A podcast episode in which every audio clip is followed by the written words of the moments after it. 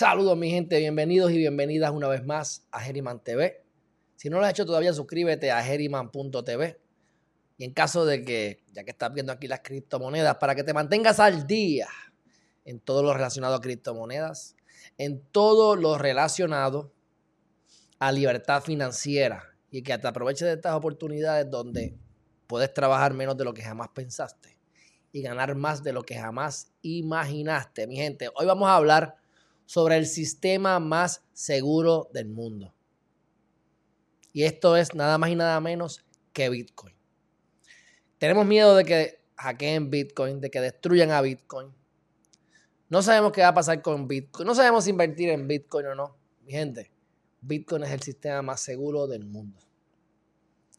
¿Cómo funciona Bitcoin a nivel general? Bueno, es importante que sepas para empezar, que como está el Bitcoin ahora mismo, con la cantidad de computadoras y nodos que hay alrededor de todo el mundo, que son alrededor de 26 mil eh, y, y creciendo, se necesitaría 32 billones de dólares, 32 billones de dólares en hardware, en computadoras, para poder procesar lo suficiente y así poder hackear Bitcoin.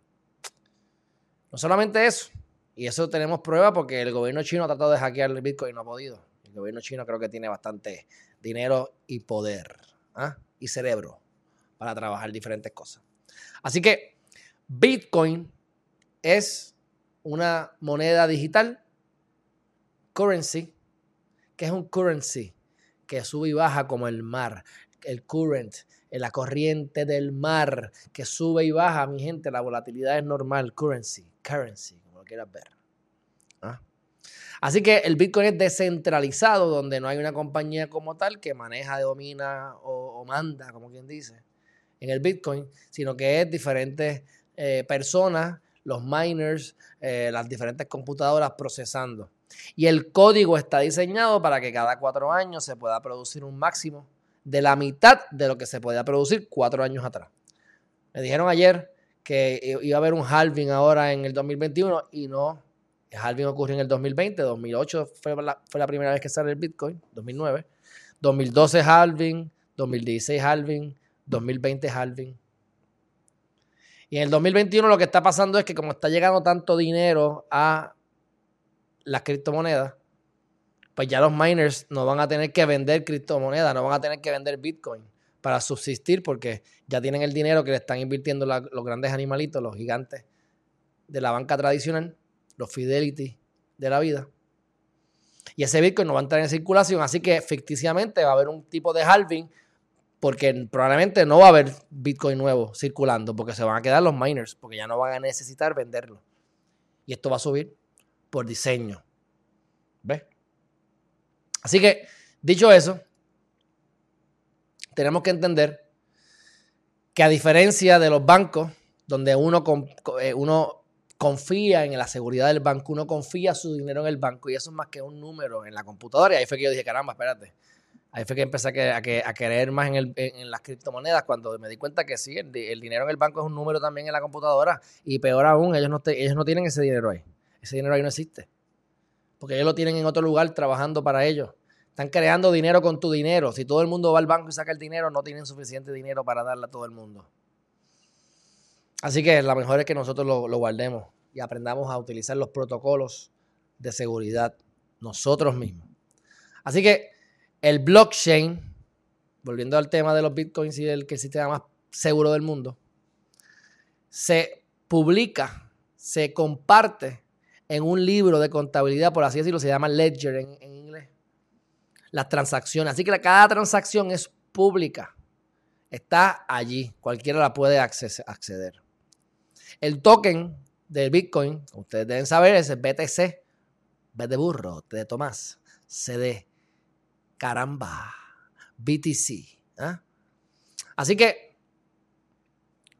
en vez de tener el banco ese documento con la contabilidad, eso no está así en el Bitcoin. En el Bitcoin está distribuido a través de un montón de computadoras, que son los famosos nodos.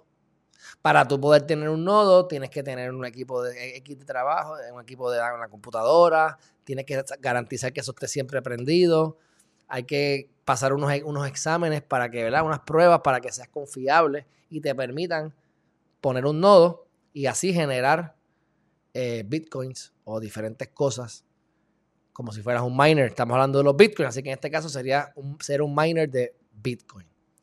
Esas transacciones son publicadas y distribuidas en el network de bitcoin. Y esa información se confirma, adiós, mira, esto pasó, confirmado, y se añade al blockchain por los miners. Y por mantener esa información corriendo y la seguridad del sistema, los miners, a través del mining, generan ese Bitcoin. Ahora, ¿quién se gana ese Bitcoin? ¿Qué miner gana el Bitcoin? Pues el miner que gana el Bitcoin es el miner que pueda resolver un problema matemático más rápido. Esa computadora se llama el Proof of Work, que haremos un video más adelante sobre lo que es Proof of Work y Proof of Stake.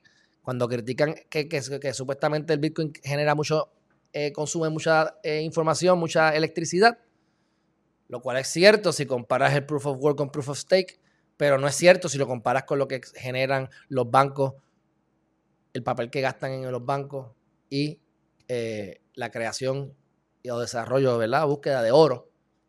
Eso contamina mucho más.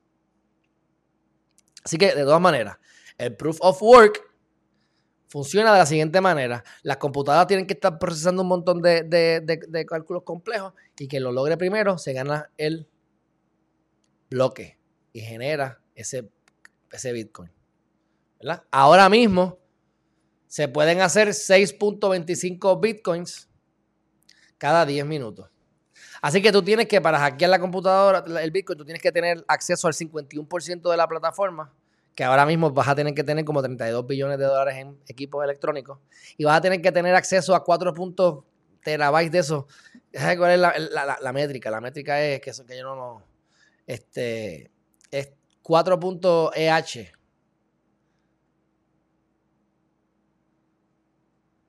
Déjame buscarlo aquí rápido. Ah, gigawatts. 4.4 gigawatts de poder. Que eso es más o menos alrededor de 22 millones de dólares en electricidad. 32 billones en equipo, 22 millones al día en electricidad y acceso a poder tener ese consumo de 4.4 gigawatts. Nadie lo podido hacer hasta ahora, mi gente. ¿Mm? Entonces tenemos lo que es el hash rate.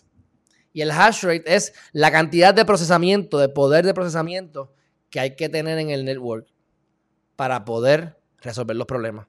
Mientras más hash rate hay, más complicados son los problemas que tiene que resolver la computadora y más consumo consume electricidad o más electricidad consume hacer eso.